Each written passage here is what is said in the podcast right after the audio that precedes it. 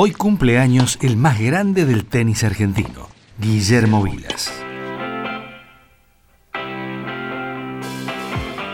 Nadie discute que Willy es, a esta altura, marca registrada del deporte blanco argentino. Tenacidad, perseverancia, dos cualidades que no le fueron mezquinas a la hora de decidir su carrera profesional. Yo cuando me encontré a Guillermo Vilas hacía 30 años que enseñaba tenis. Pero cuando llegué a ese chico me di cuenta que si esto se unía entre el profesor y el alumno, que podía ser algo sensacional. Siendo muy chico, comenzó a ser entrenado por este hombre que escuchamos, el profesor Felipe Locícero, a quien don Roque Vilas le confió la carrera de su hijo. Las largas jornadas de entrenamiento rindieron sus frutos en poco tiempo. Y nada, yo estaba con él, siempre me iba, tenía un lugar y cuando me lo trae mi padre, se lo bocho, le digo, mira, no voy a poder tomar clases con este señor. Papá dice, ¿pero por qué? ¿Porque se va a morir? Y le digo, ¿pero por qué te parece que se va a morir? Porque está viejo, le digo. Era medio pelado, un poquito así, pero era joven. Pero para mí era viejo, lo veía tan viejo. Y por eso, cuando yo tenga que ser campeón, le digo, usted no va a estar. ¿Y qué hago? ¿Con quién aprendo?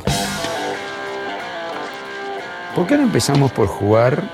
Entonces me dice, bueno, pero no vas a poder jugar en cancha durante tres años si querés ser un gran campeón. Él era loco del frontón. Lo primero que pidió que haya un frontón, no que haya canchas. Y yo jugaba ahí todo el tiempo. Entre los 12 y 15 años fue sumando logros.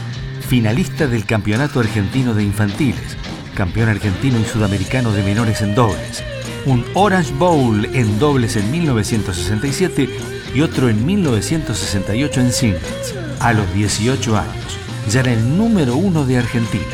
En 1970 debutó en Copa Davis. Empezaba su época de oro.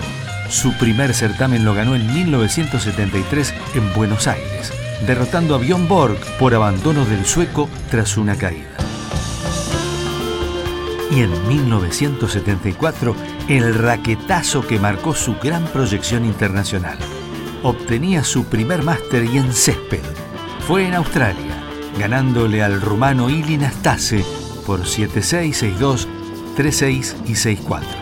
Feliz, agradeció el trofeo en inglés. Lo primero que quiero decirles es que vine aquí a jugar tenis y no por los 100 mil dólares.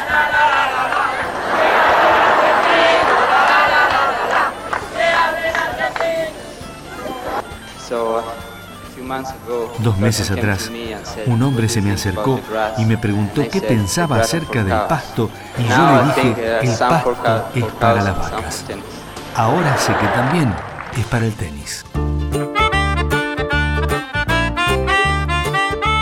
Semejante lugar de privilegio se mantuvo durante una década. En 1975, su primera final en Roland Garros no pudo ser. Ganó su compañero de ruta, Bjorn Borg. Desde ese día, recuerda Vilas, no le habló más.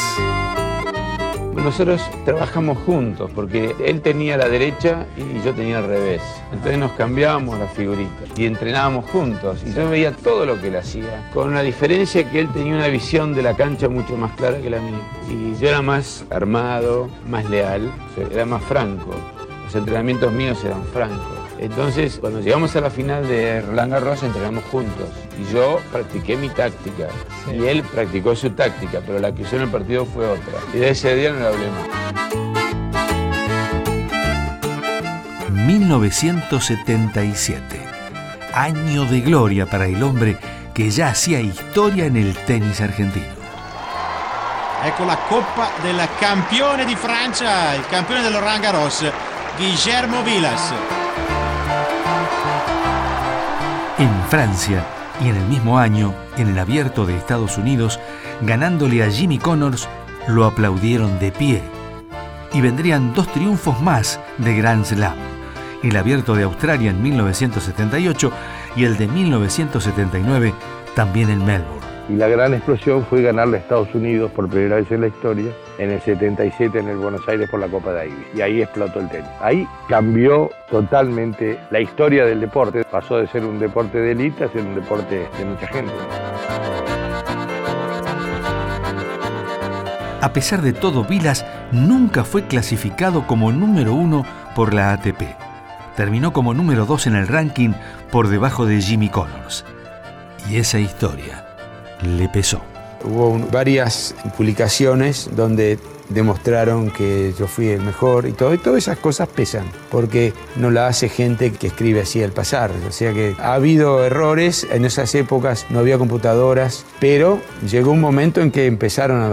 El ser número uno puede ser de cualquier persona que, que ha visto tu carrera y decís, mire, evidentemente este fue el mejor. Y bueno, todo eso va poniendo presión también, ¿no?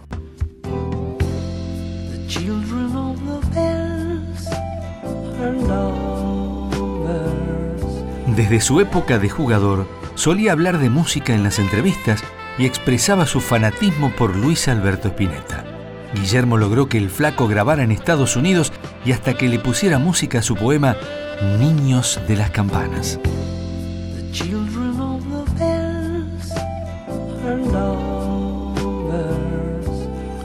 Obtuvo 62 títulos como singlista es el jugador que mayor cantidad de victorias logró sobre polvo de ladrillo en toda la historia, 644. Y además, en ese tipo de superficie, logró un récord de 53 partidos al hilo que solo el español Rafael Nadal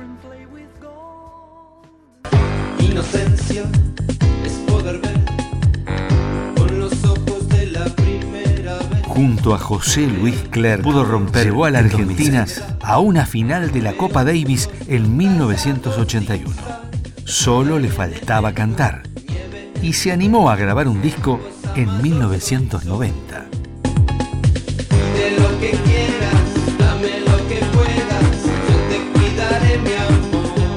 Guillermo Vilas, un capítulo enorme en la historia del tenis argentino. Una producción de contenidos. Radio Nacional.